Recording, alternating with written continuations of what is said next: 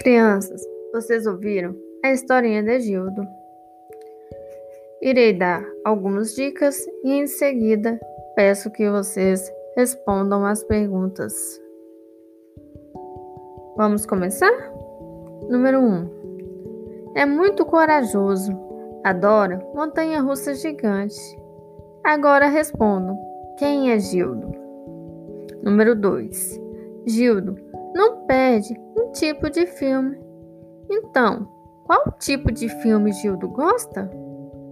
Número 3. Quem é a autora do livro? Número 4. Como acontece com muita gente, existe uma coisa que deixa Gildo apavorado. O que deixa Gildo apavorado? Agora, ilustrem a história no caderno de arte.